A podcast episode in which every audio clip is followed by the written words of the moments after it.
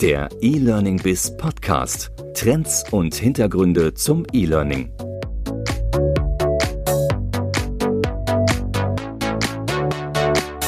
Herzlich willkommen zum E-Learning Biz Podcast. Mein Name ist Andreas Bersch, ich bin Digitalunternehmer aus Berlin und ich begrüße euch ganz herzlich zu dieser neuen Folge zum Thema digitales Lernen und digitale Weiterbildung. Ich habe mich in den letzten Wochen überall mal umgehört. Was sind eigentlich erfahrene Train the Trainer äh, Trainer? Das heißt Trainer, die sich damit beschäftigen, ähm, Konzepte zu entwickeln, Kompetenzen zu vermitteln und auch in der Praxis zu trainieren, wie eigentlich digitale Live-Trainings besser gestaltet werden können. Und ich bin hier direkt in Berlin fündig geworden bei Albrecht Kresse. Albrecht Kresse ist seit fast 20 Jahren in diesem Bereich unterwegs mit seiner Firma Edutrainment Company. Er stellt das gleich ähm, nochmal genau vor, was er dort macht. Und ich habe Albrecht gefragt, ob er nicht einmal in einem Podcast so ganz praktische Tipps geben kann, worauf es ankommt, wenn man digitale Live-Trainings so entertaining gestalten möchte, dass man mit den digitalen Trainingen, Trainings und Schulungen auch Erfolg hat. Das ist uns, glaube ich, ganz gut gelungen, trotz des Audioformats, weil Albrecht auch viele Dinge aus seinem kleinen Studio zeigt. Und ich wünsche euch jetzt viel Spaß im Podcast mit Albrecht Kresse von der Edutrainment Company aus Berlin. Ja, grüß dich Albrecht. Herzlich willkommen zum E-Learning Biz Podcast. Hallo Andreas. Wir sitzen hier beide im regnerischen Berlin. Eigentlich wollten wir uns mal wieder vor Ort treffen, aber dann kam der Regen dazwischen und natürlich auch der in Berlin ja jetzt nicht ganz unkritische weitere Lockdown. Und wir gesagt, alles klar, wir machen das äh, weiter virtuell. Und da sind wir eigentlich auch schon genau beim Thema virtuell. Du bist ja seit vielen Jahren unter anderem als Trainer unterwegs ähm, und bildest ja Train, in einem Train-the-Trainer-Konzept Trainer aus, wie sie digital schulen. Das ist natürlich jetzt durch Covid brauchen wir nicht lange einführen. Ein super spannendes Thema. Du hast wahrscheinlich viel zu tun. Und wir würden gerne heute von deinen Erfahrungen profitieren. Ähm, was sind so die wichtigsten Learnings der vergangenen Wochen und Monate, die wahrscheinlich viele von deinen Kunden oder auch aus deinem Netzwerk gemacht haben? Ähm, und was sind so die Tipps und Tricks, um ein, um ein digitales Live-Training, und wir wollen uns heute auf Live-Trainings konzentrieren, besser zu machen? Ja, und vielleicht ähm, steigen wir gleich mal da direkt in die Materie ein. Und es ist vielleicht ganz gut, dass du am Anfang noch mal kurz einen Überblick gibst, ähm, in welcher Form begleitest du dort eigentlich Trainer? Und dann haben wir, glaube ich, alles einen guten Eindruck, wer du so bist in deinem beruflichen Hintergrund. Ja, vielen Dank, das mache ich sehr gerne. Ähm, ja, ich bin Gründer ähm, eines Unternehmens mit einem komischen Namen, also Edutrainment Company. Ein paar werden uns vielleicht auch kennen. Und wir sagen immer, unser, unser Name ist der Algorithmus des Lernens. Also wenn Lernen funktioniert, hat das immer was mit Education, Training und Entertainment zu tun. Also die richtige Kombination dieser drei Elemente. Und das mache ich schon ziemlich lange und äh, wir haben uns diesen Namen ausgesucht, weil wir irgendwann gesagt haben, es geht eigentlich nicht so sehr um den Content, sondern eher um die Frage der Didaktik, der Vermittlung. Das ist eigentlich der USP. Und das gilt, glaube ich, jetzt in der aktuellen Zeit auch. Ja, Live-Online-Training. Ähm, ich glaube, es ist gut, dass wir das wirklich auch so nennen und differenzieren, zum Beispiel von äh, Webinarkonzepten. Bedeutet, dass man gute Trainings mit sehr viel Interaktion, mit sehr viel Praxis, mit sehr viel Feedback ähm, auch in ja, den virtuellen Raum verlagert. Und das ist möglich. Und ich glaube, es ist toll, was da alles möglich ist. Viele hätten das nicht gedacht. Und da ist eine große Nachfrage da und ja, ich glaube, man traut sich gar nicht mehr zu sagen, so das neue Normal. Also wir werden äh, auch nach Corona, glaube ich, nicht zur alten Situation zurückkehren. Auch das ist ja jetzt schon sehr, sehr häufig gesagt worden. Insofern glaube ich, dass wir ein neues Live dazu bekommen haben, ähm, das wir auch weiter pflegen werden. Also es wird auch weiter Live-Online-Trainings geben, wenn man sich wieder treffen darf.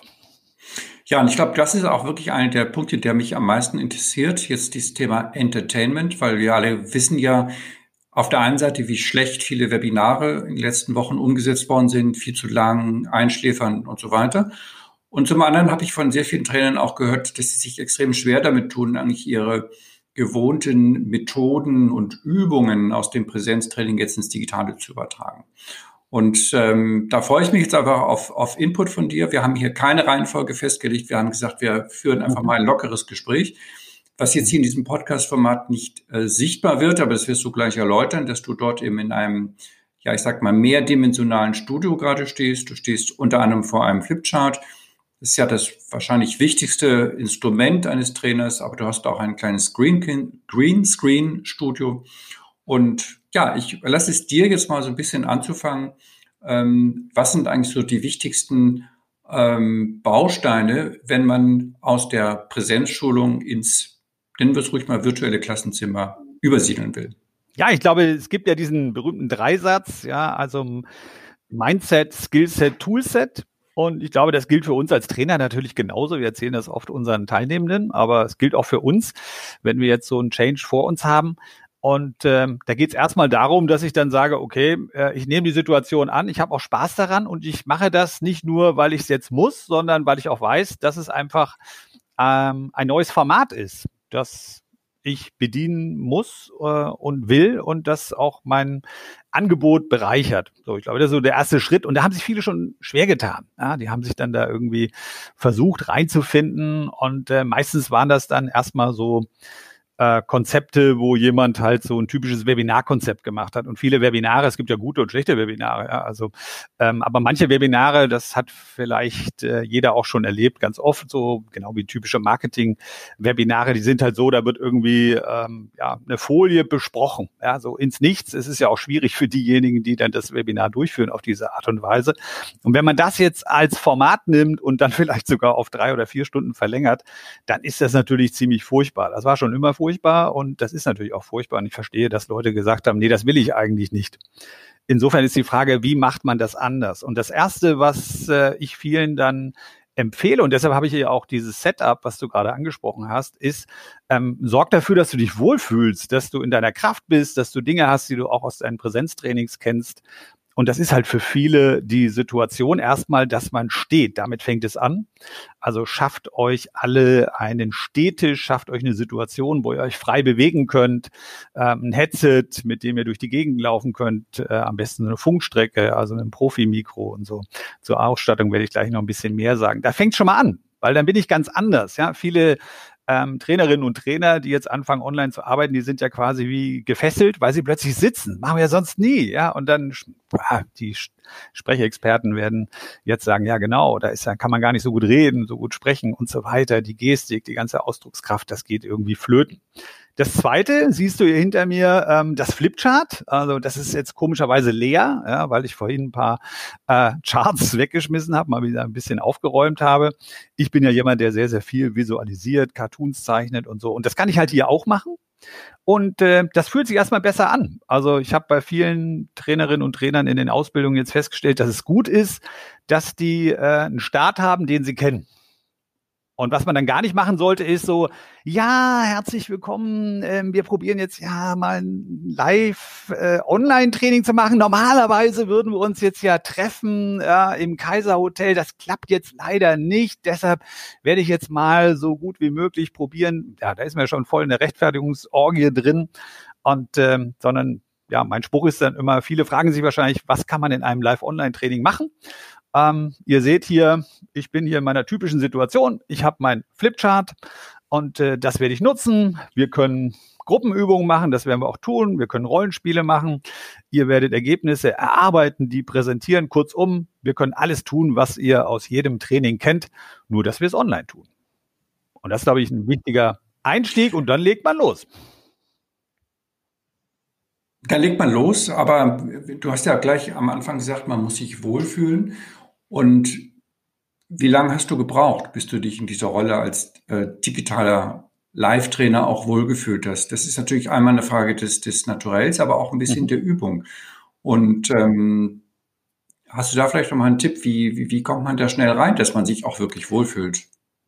Denn was ja fehlt als Trainer, ist ja in diesem Kontext das, was ja auch viele wahrscheinlich zum, zum, zum Trainer gemacht hat, dass man eben mit Menschen unmittelbar interagieren kann, dass man Feedback bekommt, dass man sich austauschen kann und natürlich auch, dass man so ein bisschen in dieser Rolle des Lehrers ist, dass man eben auch sieht, dass die, dass die Teilnehmer einem folgen, dass sie einen vielleicht ähm, ja auch mal direkt ansprechen können. Das ist ja alles nicht so ganz einfach, das jetzt sozusagen mit einem Schalter äh, gleich in ein neues Format äh, umzuschiften. Ja, also mir hat es vielleicht äh, von Anfang an mehr Spaß gemacht als anderen. Also ich habe mein erstes äh, Webinar gemacht 2007, also auch schon eine Weile her. Ähm, damals mit einer Software eines israelischen Startups, die natürlich auch den IT-Anforderungen der meisten Großkunden nicht entsprochen hat. Dann ähm, haben wir gewechselt zwischen verschiedenen Tools. Äh, Vitero, Spin-off vom Fraunhofer, sind dann irgendwann bei Adobe Connect gelandet. Das ist dann abgeschmiert äh, bei der ersten Großveranstaltung nach Corona. Und deshalb sind wir dann auch ähm, bei Zoom. Also ähm, Tool spielt eine Rolle, also wie das eigentlich, äh, wie das ist. damit kann ich ganz viele Dinge tun, die ich normalerweise ähm, auch tue. Ich glaube, ganz wichtig ist das Feedback am Anfang. Ich habe auch mal ja, zu Anfangs Corona-Zeiten ähm, einen Beitrag veröffentlicht, der oft geteilt wurde zum Thema Vergleich Zoom und Teams. Mittlerweile muss man ja sagen, Teams holt immer mehr auf. Microsoft ist ja dabei, äh, nicht mehr alles aufzukaufen, was sie bisher immer gemacht haben, wenn da irgendjemand eine gute Idee hat, sondern sie bauen es einfach nach, ziemlich schnell. Und äh, dann habe ich mit dem Tool die Möglichkeit, das so zu gestalten, dass ich zum Beispiel die Teilnehmenden sehe, dass ich Feedback bekomme, dass ich sehr lebendig kommunizieren kann. Und äh, mit dem, was ich eben schon gesagt habe, also ich habe hier mein Studio, ich kann mich bewegen, ich laufe durch die Gegend, ist es eine Situation, die der Trainingssituation in Live-Präsenz ein bisschen nahe kommt. Jetzt habe ich immer schon gerne vor Kamera gearbeitet oder auch Audio und so gemacht. Das heißt, ähm, das fällt mir nicht so schwer. Aber ich habe natürlich jetzt mit vielen Leuten zu tun gehabt, denen das schwer fällt, wo ich dann eben feststelle, wenn man seine Umgebung so gestaltet, wie man das gewohnt ist, fühlt man sich automatisch schon mal besser. Das ist, glaube ich, eine ganz wichtige Voraussetzung. Deshalb habe ich ja gesagt, Mindset ist sozusagen das Erste und das entsteht natürlich auch dadurch, dass ich mich in der Situation wohlfühle. Und dann geht es darum, sich so langsam ranzutasten. Keiner ist äh, in einer neuen Kompetenz sofort Spitze. Also äh, Step by Step. Das heißt natürlich, ich muss eben das Tool kennenlernen, mit dem ich arbeite. Es sind ja meistens dann ganz viele, weil am Ende entscheidet der Kunde. Ja, also wir sind nicht so mächtig, dass wir sagen können, oh, wir wollen jetzt alles in Zoom oder irgendeinem anderen Tool machen, sondern ich habe, glaube ich, weiß nicht, 12, 13 verschiedene Tools in letzter Zeit genutzt, manchmal auch total komische. Äh, Jitsi wusste nicht, dass das äh, ein äh, Online-Tool ist, sondern dachte, es ist eine Kampfsporttechnik aus Asien. Und ähm, ja, da letztendlich geht es dann immer darum, dass ich die Teilnehmenden sehe. Das ist total wichtig. Ja, ähm, das äh, ist, glaube ich, ein großer Unterschied zu vorher. Wenn wir vorher Veranstaltungen hatten, zum Beispiel, der Kunde hat gesagt, ja, über Skype for Business, dann war das ja vor Corona immer so. Da war ich eigentlich der Einzige, der seine Kamera anhatte und die anderen eher nicht. Und das hat sich halt geändert. Mittlerweile äh, muss man schon eine Begründung haben, wenn man seine Kamera nicht einschaltet, auch als Teilnehmender. Und das ist total wichtig, dass man Spielregeln klärt. Und ich glaube, das ist die, der Reifegrad der, ähm, der Leute in den letzten Monaten auch gewachsen. Ist aber auch wichtig, dass wir den Leuten das immer wieder erklären. Und dann fängt es auch an, mehr Spaß zu machen. Und da muss man natürlich lernen, wie gehe ich mit dem Chat um, ja, was kann ich da machen? Und ganz wichtig natürlich, man darf es nie alleine machen. Ja, also ich habe immer eine technische Moderation dabei. Ohne könnte ich das gar nicht. Glaube ich, ein ganz, ganz wichtiger Punkt. Live-Online-Training erfordert immer, dass man das im Doppelpack macht. Klar, weil man hat auch immer mal ein technisches Problem oder es kommt jemand nicht rein, ähm, den muss man dann anrufen ähm, etc. Ja. pp. Okay, das heißt, das ist sozusagen die, die Standardbesitzung für dich. Du genau, aber vielleicht auch ein Hinweis, Was äh, Andreas, nicht nur Technik, also ich sage immer technischer Moderator, eigentlich ist es mehr, weil zum Beispiel, wenn ich eine Gruppe einteile, ja, also wenn ich jetzt Breakout-Sessions mache, dann ähm, wenn ich das jetzt selber mache, nebenbei noch mich um meinen Chart kümmere und die nächste Übung vorbereite, wir sind ja alle nicht multitaskingfähig, ich bin es definitiv nicht, das kriege ich halt nicht hin und dafür brauche ich äh, eine technische Moderation. Und oft ist es auch so, am Anfang ähm, war es noch mehr so, aber jetzt teilweise immer noch so, dass es genauso ist, wie du sagst. Manche haben mehr technische Probleme, als man jetzt im Oktober 2020 annehmen würde, weil wir ja doch jetzt schon eine ganze Weile üben konnten. Und äh, auch da braucht man jemanden, der sich darum kümmert. Okay, das heißt, das Mindset haben wir schon beleuchtet. Gehen wir zum nächsten Punkt. Mhm. Mindset haben wir beleuchtet. Wir haben ähm, das Toolset beleuchtet. Also es sind ja unterschiedliche ähm, Tools, die man einsetzen kann, die alle die Voraussetzung haben sollten, dass man einfach Breakout-Sessions macht. Ich glaube, das ist so die äh, entscheidende Applikation. Also alle Leute im Blick haben können und einfach Breakout-Sessions durchführen. Ich glaube, wenn das gegeben ist, ist es fast egal, welches Tool das dann ist. Gibt es noch ein paar andere ähm, Dinge, wo die sich unterscheiden, aber das muss gegeben sein. Und dann kann man auch ein Trainingserlebnis schaffen.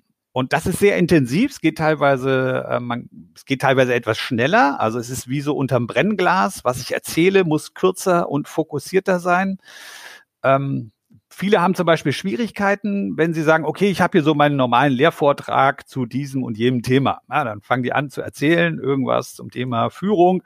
Und ähm, ja, im Präsenztraining ja, erzählen sie da vielleicht eine Viertelstunde. Das kann ja mal passieren. Hat sich auch noch keiner beschwert. Ja, die Leute hängen an deinen Lippen und sagen, ach, der Andreas, was kann der für Geschichten erzählen? So, und das musste online jetzt auf fünf Minuten kürzen. Und da tun sich manche schwer.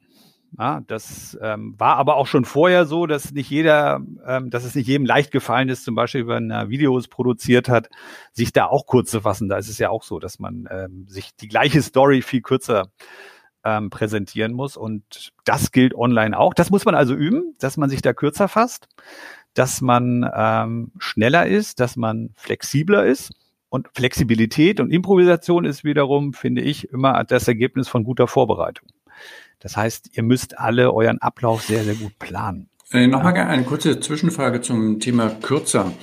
Ähm, ich erinnere mich auch, ich habe früher, als mhm. ich sehr viele Präsenzseminare gegeben habe, habe ich auch mal so den selber gespürt, ähm, du hast drei Stunden verkauft und, und wenn es ein neues Format war, dann war man immer nicht ganz sicher, schaffe ich jetzt die drei Stunden, kriege ich die voll, äh, bin ich vielleicht sogar bei vier Stunden und habe mich dann eben auch mal dabei ertappt, dass ich so, mein, mein Vater sagte immer früher, künstlich in die Länge gezogen habe. Nicht? Und genau das hast du jetzt eigentlich gerade zum Ausdruck gebracht, ihr müsst kürzer werden. Das liegt ja wahrscheinlich daran, dass es schwerer ist, digital ähm, dem Redner so lange zu folgen oder dem Simulator zu folgen. Aber das bedeutet ja auch letztendlich, dass du dein, dein Format doch nochmal ziemlich umbauen musst.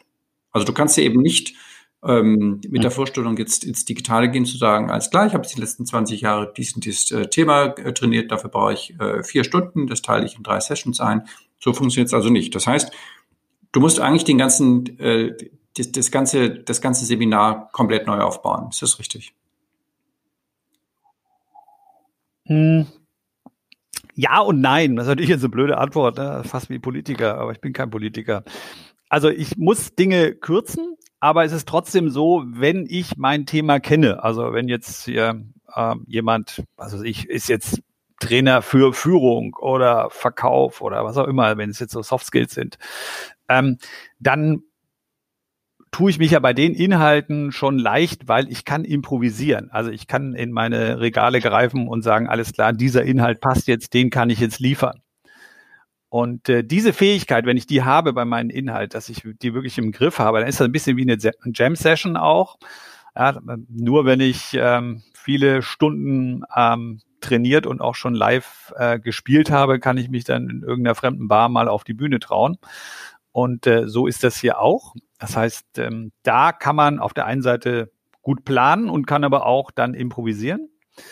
Ähm, wenn ich komplett neu ein Training mir erarbeite, dann ähm, ist wahrscheinlich die Herausforderung, wenn ich das nicht einschätzen kann, wie online funktioniert, ähm, fällt es mir schwer, realistisch die oh. Zeiten oh. zu planen. Das muss man dann üben. Also insgesamt kann ich nur sagen, niemals irgendwie so, sagen wir mal, du hast jetzt normalerweise eine Session, wo du vielleicht sagst, das ist in dem Präsenztraining 45 Minuten. Ja, du hast dann 15 Minuten vielleicht äh, Input und äh, dann erklärst du die Gruppenübung. Ähm, dann musst du schon mal sagen, okay, 15 Minuten Input, das ist zu lang. Ja, den musst du kürzen. Ansonsten die Übung mit den Gruppen, das funktioniert genau so. Ähm, das ist auch richtig cool. Die Leute sind dann aber auch schneller. Also ihr werdet feststellen, äh, jetzt für die, die dabei sind, jetzt, ähm, wenn ihr den Leuten zum Beispiel eine halbe Stunde geben wollt, da würde sich ja in einem Präsenztraining, das zwei Tage dauert, ja keiner beschweren. Wenn du jetzt sagst, alles klar, geht in die Gruppenräume, ah, schnappt eure Pinwand, ihr kriegt 30 Minuten Zeit. Da würden die ja nicht sagen, was, 30 Minuten. Online ist das aber für die meisten Leute irritierend. Also wenn du denen 30 Minuten geben würdest, fänden die das komisch. Meistens, wenn man sie fragt, maximal 20 Minuten mehr wollen die gar nicht, selbst wenn sie mehr Zeit bräuchten. Also die Leute sind auch gewohnt, schneller zu sein. Okay, das heißt, ähm, ganz wichtig ist hier die gesunde Mischung zwischen, Mischung zwischen Vorbereitung und Improvisation. Was sind denn so die wichtigsten Punkte, die man bei der Vorbereitung jetzt beachten sollte? Ja, über das Thema haben wir schon gesprochen. Wichtig ist natürlich die Zielgruppe, die Teilnehmenden.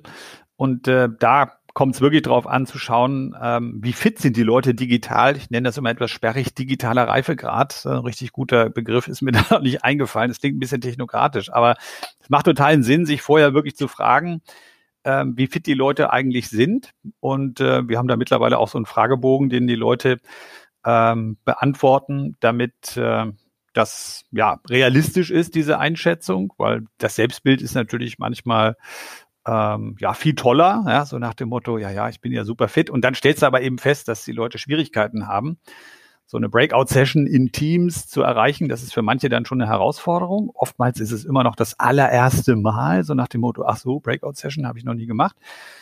Und äh, oder wenn man sowas macht, zum Beispiel, du willst jetzt ein digitales Whiteboard benutzen. Man denkt ja, das ist total einfach, weil es ist ja genau wie die Pinwand, nur digital. Aber das nochmal was, eine ganz andere Hausnummer. Und äh, in vielen Tools gibt es da ja welche, die schon integriert sind. Da muss man sich dann selber auch auskennen, ja, muss man möglicherweise recherchieren. Aber es macht einen riesen Unterschied, ob die Leute zum Beispiel dann ähm, nur die browserbasierte Lösung haben oder ob die den Desktop-Client runtergeladen haben. Und wenn man dann zum Beispiel sagt, ah nee, ich nutze so ein Tool wie Mural oder so, weil das viel cooler ist oder Miro, äh, das ist auch viel cooler. Aber wenn die Leute das nicht kennen, dann muss man viel mehr Zeit einplanen, um denen das erstmal zu erklären. Das heißt, die Leute müssen das erstmal lernen, ausprobieren. Und dafür braucht man dann auch die Zeit. Okay, das heißt, du schickst den Leuten auch vorher so eine kleine Guideline, was sie sich eigentlich äh, vorher zulegen sollten, was sie vielleicht mal testen sollten, damit es da keine technischen Schwierigkeiten gibt. Ja, genau, aber wir fragen sie auch ab, ähm, was sie schon alles gemacht haben damit wir einschätzen können, okay, macht das Sinn, dass man jetzt zum Beispiel so ein zusätzliches Whiteboard-Tool überhaupt einsetzt? Erzähl doch mal, was sind so die schlimmsten äh, Fails gewesen, die du da erlebt hast? Naja, also wenn plötzlich äh, einfach nichts geht, ja. Wir hatten das ja eben auch schon mal, dass wir ein kleines technisches Problem haben. Man weiß ja dann nicht immer, woran das eigentlich liegt. Also äh, oft ist es auch so, ich habe ja hier ein ziemlich äh, aufwendiges Studio. Also ich gucke jetzt hier in eins, zwei, drei, vier, fünf, äh, sechs Bildschirme. Ich habe hier meinen Stehtisch. Da drüben ist der Studiotisch. Da ist ein äh, Mischpult. Ich habe zwei Stream Decks. Ich habe ein Mischpult fürs Licht. Ähm, ja, also jede Menge Material. Und äh, ich komme dann hier immer morgens rein. Am Anfang hatte ich noch den unseren Videotechniker, der war am Anfang, als wir das alles neu aufgebaut haben, auch äh, viel dabei und der wohnt glücklicherweise nicht zu weit weg. Das heißt, der konnte auch schnell vorbeikommen, wenn ich gesagt habe, Lukas, hier funktioniert schon wieder irgendwas nicht. Ich weiß nicht, woran es liegt. Und ähm, das hatte auch schon den Fall, dass nichts funktioniert. Also irgendwie hat es nicht funktioniert. Wir wussten nicht, warum. Und äh, dann musste ich mit dem Laptop irgendwo anders hinrennen, wo ähm, gerade Internet war und habe dann dort aus dem Stegreif äh, ein Training gemacht, wofür ich eigentlich äh, unser Profi-Setup hier hätte verwenden wollen. Die Teilnehmer haben es ja gar nicht gemerkt, aber für mich war es natürlich anstrengend. Das ist ja ein gutes Stichwort, Profi-Setup. Und ähm, da, da muss man doch erstmal hinkommen. Vielleicht fangen wir mal an. Gut, wir haben jetzt den Nachteil, dass wir kein Bild haben. Wir haben nur Audio. Das heißt, die, die, unsere Zuhörer können sich das nicht so gut vorstellen, wie das, was ich sehe. Was sind denn so die, äh, die Basic äh, äh, Geräte, die du empfiehlst, äh, um, um jetzt auch ein bisschen aufzurüsten, aber nicht gleich eben ein Riesenstudio, wie du da hast, äh, einzurichten mit, mit äh, Videotechniker. Wie sieht so ein Raum idealerweise aus und, und, und welche Hardware sollte man sich äh, vielleicht so im ersten, zweiten Schritt jetzt zusätzlich zulegen? Ja, also ich glaube, die kleinste Ausrüstung ist klar, ich habe meinen vernünftigen Rechner, ich habe ein gutes äh, Headset und Mikro. Das Ganze sollte auch äh, ja ohne Kabel funktionieren damit ich aufstehen kann. Ähm, da will ich jetzt gar nicht sagen, es muss unbedingt diese Kamera sein. Da kann man auch mit einer 30 Euro ähm, Kamera arbeiten. Wichtig ist, dass die Kamera auf Augenhöhe ist. Also wir alle kennen das ja. Es gibt so irgendwie ganz äh, schräge Situationen, wo Leute so nicht sichtbar sind, weil sie sind äh, vom Fenster, Licht von hinten, man sieht irgendwie nur eine schwarze Gestalt oder ähm, sie werden so von unten ähm, angestrahlt von ihrer Kamera. Das können sich die wenigsten von uns leisten, äh, die dann noch gut aussehen. Ähm, solche Dinge, das muss man ja auch möglich machen. Also am Anfang habe ich auch einfach äh, Bücher genommen ähm, auf meinem normalen Stehtisch und habe die Sachen dann da drauf gepackt. Mittlerweile habe ich halt das ein Ikea-Tisch, den ich glaube ich hier habe, kostet nicht so viel, äh, der kann ich halt hochkurbeln, so wie ich das tatsächlich brauche. Ähm, dann macht es Sinn, so eine Ringleuchte zu haben. Die waren zwischenzeitlich ausverkauft. Ich glaube, mittlerweile kann man die wieder bei Amazon ganz gut bestellen. Gibt es in unterschiedlicher Größe, machen ein ähm, schöneres Licht. Die ist auch relativ einfach. Stellst du einfach hin und äh, kannst das dann so einstellen, dass es auch einen schönen warmen Ton gibt. Ja, das ist so mal, ich würde sagen, die Basic-Voraussetzung. Wer es dann noch ein bisschen schöner haben will, kann sagen, okay, ich habe auch ein Greenscreen. Da gibt es unterschiedliche, also es gibt da welche, die wie so ein Roll-Up sind, die äh, fährt man dann hoch, wenn man sie braucht. Ähm, ja, das, das wäre erstmal so ein guter, guter Einstieg. Den Greenscreen braucht man nicht unbedingt, je nachdem, in welchem Tool man arbeitet, geht das auch mit einer weißen Wand. Wichtig ist, ähm, wenn man zum Beispiel hinter sich äh, irgendwie so eine unruhige Fläche hat, ja, so ein Regal, wo ganz viele Sachen drin sind, dann äh, funktioniert das mit den virtuellen Hintergründen oft nicht. Und das würde ich jetzt jedem empfehlen, er sollte einen Hintergrund haben, damit man mit virtuellen Hintergründen arbeiten kann. So, und damit, ja. Die, die kann man sich ja selber zurecht basteln. Ich glaube, das ist sehr wichtig. Ich glaube, die meisten kennen das. Es gibt in den Tools virtuelle Hintergründe. Der, der erste einfachste ist, dass ich weich gezeichnet werde, damit man nicht sieht, dass ich nicht aufgeräumt habe. Ja, und äh, die zweite Variante ist, dass ich da Bilder habe, Microsoft Teams zum Beispiel, bietet da ja sehr ungewöhnliche Hintergründe an, aber man kann auch eigene hochladen. Und damit habe ich dann die Möglichkeit zu bestimmen, was die Leute hinter mir sehen. Und kann damit als Trainerin oder Trainer natürlich auch schon eine Story erzählen. Also wenn ich jetzt, ähm, ja, nehmen wir an, ich habe jetzt ein Modul, da geht es um irgendwie ein Feedbackgespräch und ich habe im Hintergrund ein Bild, das äh, meine Botschaft visualisiert, dann ist das ja so ein bisschen wie, als ob ich vor einer ähm, großen Wand, wo meine Folie ist, ähm, präsentiere. Und da muss man sich ein bisschen reinfuchsen ähm, und auch dran arbeiten. Das geht ohne zusätzliche Technik, sondern man braucht halt gute Bilder. Und äh, vor allen Dingen für diejenigen von uns, die sonst nie mit PowerPoint arbeiten, weil ich arbeite eigentlich in Präsenztrainings niemals mit PowerPoint, würde ich auch nicht empfehlen. Aber das muss man dann halt machen. Also man fängt jetzt plötzlich an, auch diese ähm, digitale Bildsprache einzubauen. Ähm, ob das jetzt nur Bilder sind oder Folien, ist erstmal egal, aber damit muss man sich auseinandersetzen. So, und das kann man aber mit jedem normalen Tool machen. Da muss man sich jetzt noch gar keine Zusatztechnologie kaufen.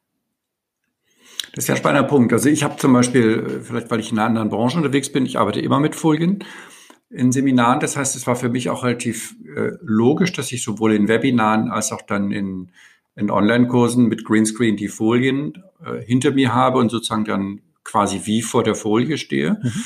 Aber ich verstehe auch natürlich, dass viele da äh, noch Folien fremd sind. Das heißt, ähm, du würdest den Greenscreen und damit den virtuellen Hintergrund immer nur ähm, supplementär einsetzen, um jetzt sozusagen eine bestimmte Aussage zu verstärken. Aber du rätst davon ab, ähm, vor Folien zu präsentieren.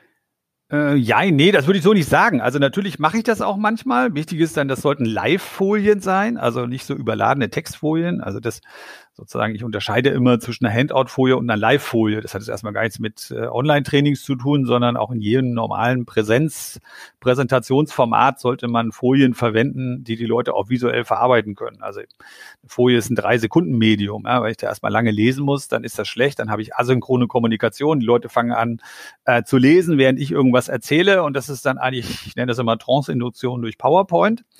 Ähm, das ist nicht zielführend, ganz egal, ob das online oder in Präsenz äh, stattfindet.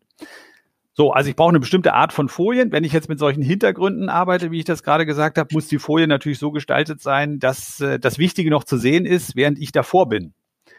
Das heißt, da muss man manchmal die Folien dann auch ähm, oder den Hintergrund äh, so bearbeiten, dass vielleicht äh, eine Aussage so ein bisschen nach links gerückt ist, äh, weil rechts sitze ich ja. So, und das muss man dann beachten. Das ist auch ein Aufwand. Ähm, ich habe ja jetzt hier eine, ähm, eine Anwendung in dem Studio, wo ich ähm, ganz normal im Hintergrund auch ähm, Folien laufen lassen kann, die ich auch mit dem Klicker weiter steuern kann. Das funktioniert ja nicht, wenn ich jetzt einzelne Folien als Bild abgespeichert ähm, als virtuellen Hintergrund verwende, sondern muss ich ja immer wieder das, die nächste Folie hochladen, die nächste Folie hochladen. Ähm, ein bisschen cooler wird es, wenn man zusätzliche Tools verwendet, sowas wie äh, Chroma Cam oder Manycam. Die Techies unter den Zuhörern hier, die werden das vielleicht schon kennen. Äh, ich weiß nicht, ob du sowas, du bist ja ein Agenturmensch, da kennst du das ja wahrscheinlich, oder? Ja, lustigerweise machen wir hauptsächlich ähm, jetzt asynchrone Trainings. Mhm. Das heißt, wir schneiden das dann zusammen. Das heißt, wir haben die Foliensätze eben, wie du sagst, aufbereitet. Das heißt, wir haben einfach einen, einen Rahmen gezogen, wo der, wo der Sprecher dann steht mhm. und schneiden dann hinterher, wir nutzen dann Camtasia, äh, schneiden hinterher über die Software das beides zusammen. Das heißt, wir legen ja. einfach den, den Moderator auf die Folie.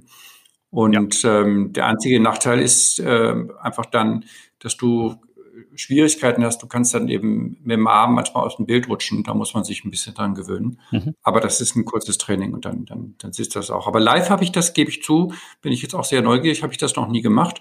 Und stelle mir jetzt auch gerade die Frage, wie du dann eigentlich den Wechsel machst. Das heißt, du stehst ja jetzt gerade vor deinem Flipchart. Mhm. Wie machst du dann eigentlich den Wechsel, wenn du jetzt in deinen äh, vor deinen Greenscreen gehst? Ist das dann die gleiche Kamera oder wie, wie, wie kann man sich das vorstellen?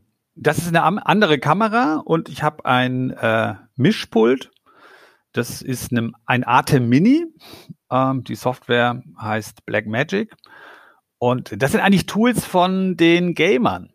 Ja, also ich hatte am Anfang, so am Anfang von Corona, habe ich mich mit Gernot Kühn getroffen. Das ist ein sehr geschätzter Kollege, der ähm, das Learning Out Loud erfunden hat. Äh, der arbeitet bei Microsoft und hat gleichzeitig noch eine Agentur, die Lernfuturisten, also ein sehr geschätzter Kollege. Und der Gernot sagte dann, als es darum ging, welches Setup brauchen wir denn? Und dann sagte er, naja, wir müssen uns eher an den 14-, 15-jährigen YouTubern und Gamern orientieren ja, und nicht an irgendwelchen alten Säcken aus der E-Learning-Branche, so zu denen ich vielleicht gehöre. Und äh, da hat er total recht gehabt. Und am Ende, glaube ich, haben heute fast alle ein ähnliches äh, Setup. Das heißt, man braucht dieses Atem Mini. Ähm, da kann man sozusagen normale Videokameras so umwandeln, ähm, dass die als Webcam funktionieren. Ich kann dann hin und her schalten zwischen verschiedenen Quellen, Ton, Video. Und äh, dann habe ich hier noch eine, ähm, eine Dokumentenkamera angeschlossen, ein iPad angeschlossen und damit ich einfacher wechseln kann, habe ich noch ein Stream Deck. Das brauchen aber eigentlich nur so Leute wie ich, weil ähm, ich bin jetzt nicht so der Super-Techie. Eigentlich ist das sozusagen, ich ja, ihr könnt es nicht sehen, ich zeige es jetzt mal dem Andreas. Ähm, das ist wie so, sind Makros, ja, das sind größere Tasten ähm, und da steht halt jetzt drauf, das kann man belegen, wie man will. Alles klar, das ist die Flipchart-Kamera, das ist Greenscreen, ähm, das ist nur äh, PC und so weiter. Und so kann ich verschiedene Dinge ähm, hin und her schalten. Und das muss ich natürlich auch okay. erstmal üben. Und äh, wenn ich jetzt, äh, ja, wenn ich das will, dann mache ich das so und renne dann ja halt jetzt hier rüber und dann kann der Andreas mich jetzt gerade hier vor meiner Folie im Hintergrund sehen. Und das habe ich halt, muss halt jetzt zwei Meter laufen und dann bin ich vor dem Greenscreen. So. Okay, jetzt stoßen wir so gerade an die Grenzen des Podcasts. Ja, dann absolut. Das kann überlegen, ob wir das, das machen wir nochmal als, äh, als Videoformat. Deshalb gehen wir davon mal weg. Mir ist noch eine Sache aufgefallen, etwas, was wir beide jetzt äh, gemacht haben. Das ist ja, glaube ich, nicht unüblich wir haben beide nicht äh, konsequent in die Kamera reingeschaut. Ja? Das heißt, ich gucke immer dich an, mhm. aber dadurch hast du den Eindruck, dass ich nach unten schaue. Mhm. Jetzt schaust du mich an. Du hast es auch nicht gemacht. Ich glaube, da muss man nochmal wirklich darauf aufmerksam machen. Man muss sich wirklich angewöhnen, in das Guckloch reinzuschauen. Äh, ja, ich mache es aber nicht immer und ich glaube, dass äh, wir da auch lernen zu differenzieren und äh, unsere Toleranz da ein bisschen zu erhöhen. Ähm, ich habe ja als Feedback, damit ich äh, weiß, was da eigentlich passiert, habe ich direkt unter der Kamera halt den Bildschirm. Und natürlich müsste ich jetzt, wie ich es äh, tue, in die Kamera gucken, dann sehe ich dummerweise nicht, was du da gerade machst. Wenn ich jetzt hier zehn Teilnehmer im Bildschirm habe, gucke ich da natürlich öfter hin. Also der Tipp, den ich jetzt äh, an die Trainer, die dabei sind, geben kann, ist, äh, geht mit diesen Unzulänglichkeiten offen um. Versucht gar nicht perfekt zu sein. Ja, sondern ich kann dann auch sagen, so Leute, ich müsste euch jetzt eigentlich direkt angucken. Jetzt habe ich wahrscheinlich Andreas schon wieder nur geglaubt, ich würde dich angucken, aber ich habe dich halt nur auf dem Bildschirm angeguckt und jetzt gucke ich in die Kamera und hast viel eher das Gefühl, dass ich dich anschaue. Und dann nickst du. Und das ist auch eine Form, authentisch in einem solchen Format mit den Teilnehmenden zu kommunizieren. Also ihr müsst euch nicht quälen, indem ihr denkt, ihr müsst immer perfekt sein. Das lähmt ja nur. Gut, jetzt haben wir schon sehr viel auch über, über Technik gesprochen.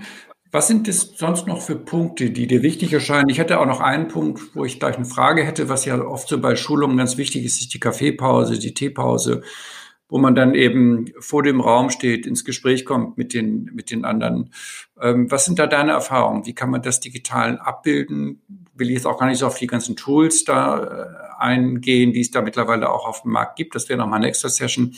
Sondern wie, was empfiehlst du eigentlich jetzt, ohne jetzt wieder ein neues Tool einzukaufen, diese, diese Pausengespräche, das Mittagessen, äh, wie kann man das in einem virtuellen Raum ersetzen oder was macht ihr dort?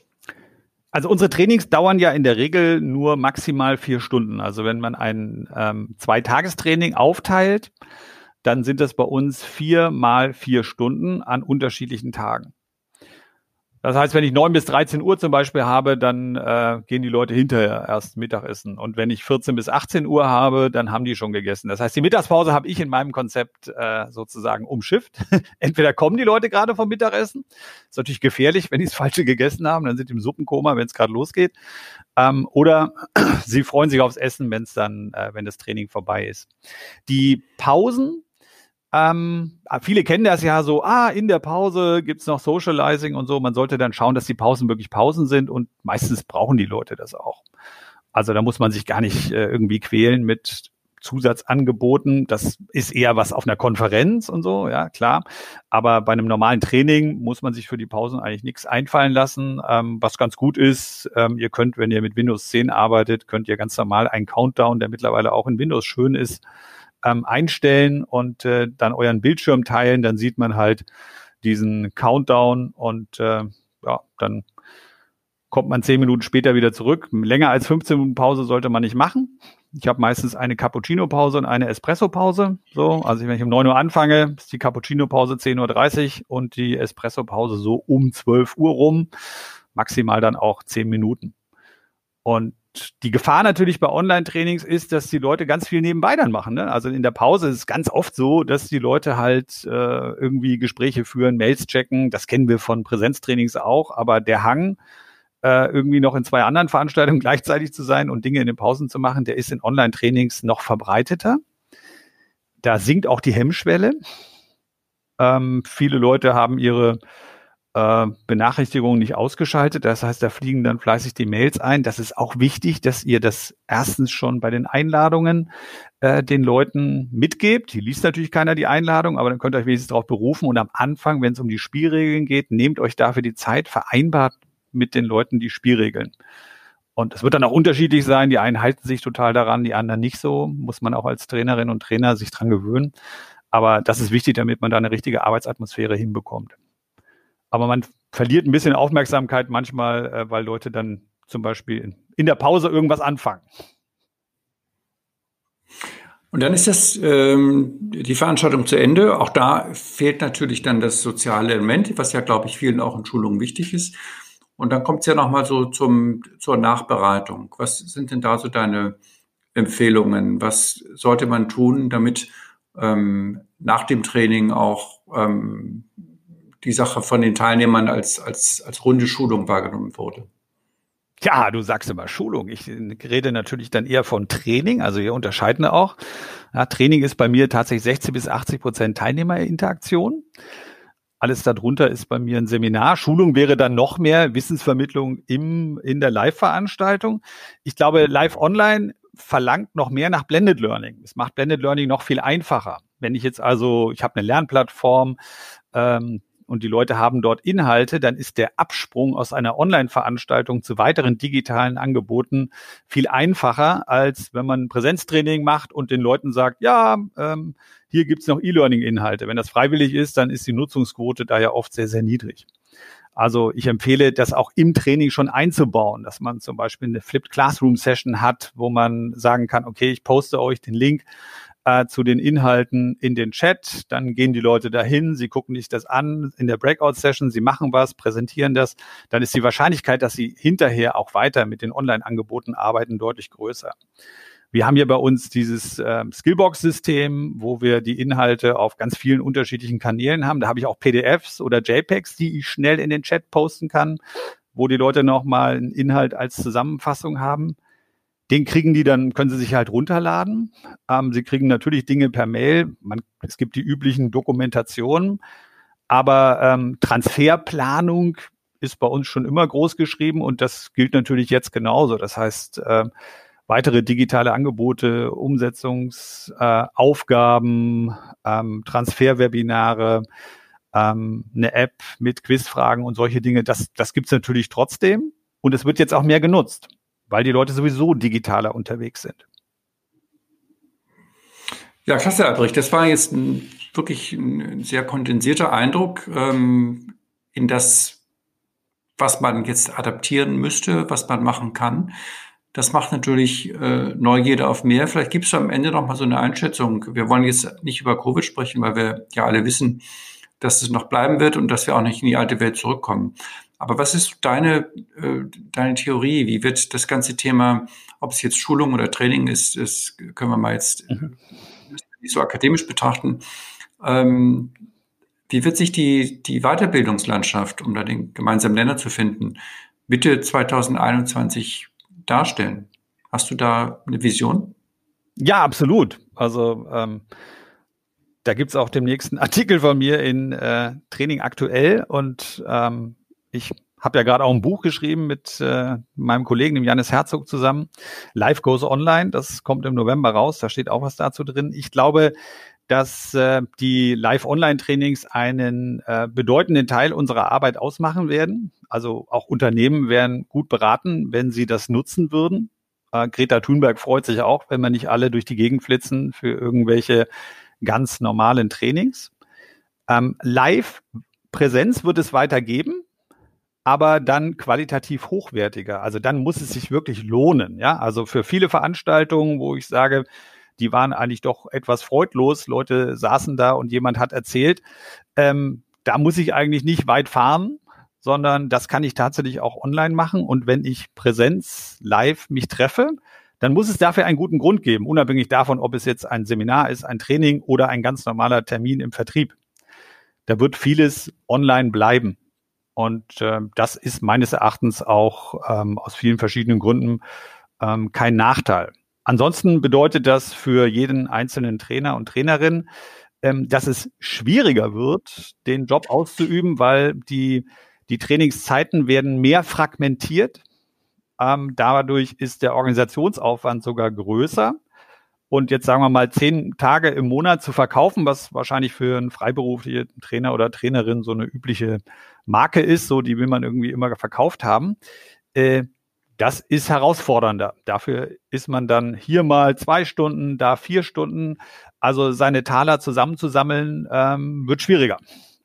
Und die. Großen Anbieter, die dann auch ähm, digital zusätzlich unterwegs sind und auch die Power haben, das in den Markt zu bringen, die werden, glaube ich, dann auch gewinnen. Also für, für die Kleinen unter uns wird es schwerer. Okay, du hast jetzt sozusagen ähm, beleuchtet live, digital versus Präsenz.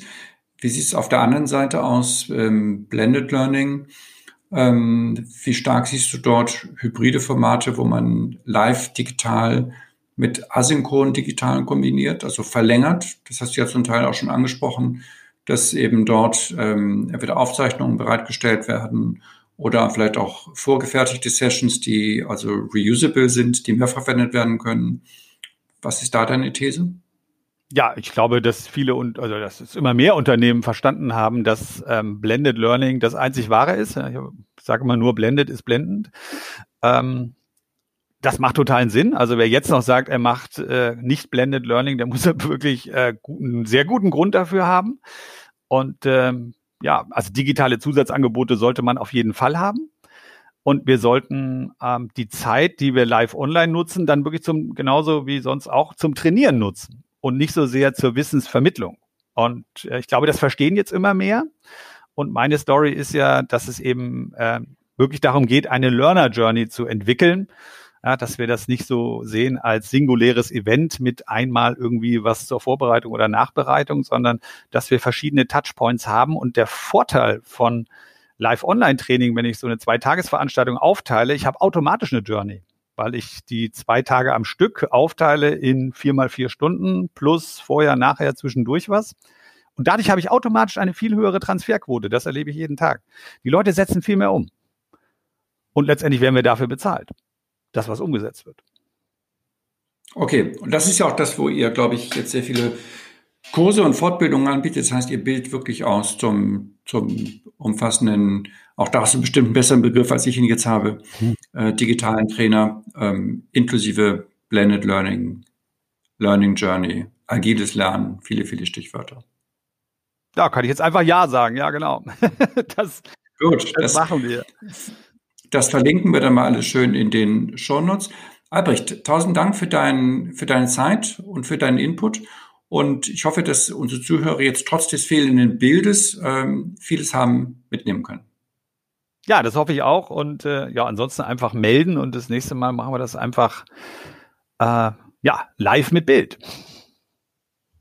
Ja, das war unser heutiges Podcast-Gespräch mit Albrecht Kresse von der Berliner Agentur Edutrainment Company. Ich danke euch wie immer fürs Zuhören und würde mich wahnsinnig freuen, wenn ihr diesen Podcast weiterempfehlen könntet und natürlich uns auch eine kleine positive Bewertung im Player eurer Wahl geben könntet. Viele Grüße aus Berlin.